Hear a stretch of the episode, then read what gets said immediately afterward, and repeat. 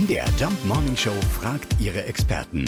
Fakt oder Fake? Gemüse ist insgesamt ja gesund. Ne? Jede Sorte soll ganz eigene Vorzüge haben. Fangen wir mal mit den Karotten an.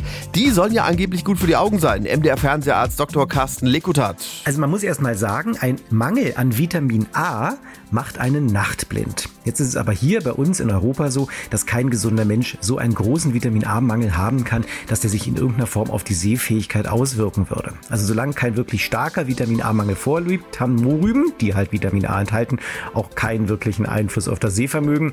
Es kann so ein bisschen vielleicht vor Sonne schützen. Also Mohrrüben können tatsächlich ein bisschen die Haut sonnenunempfindlicher machen, aber man wird so ein bisschen orange gefärbt. Also vielleicht auch nicht die allerschlauste Idee. Also Karotten sind gut für die Augen, haben aber keinen Einfluss auf unser Sehvermögen, wenn wir keinen Vitamin A-Mangel haben. Hm, da lob ich mir meinen Kaffee. Der hilft wenigstens gegen Schlafmangel.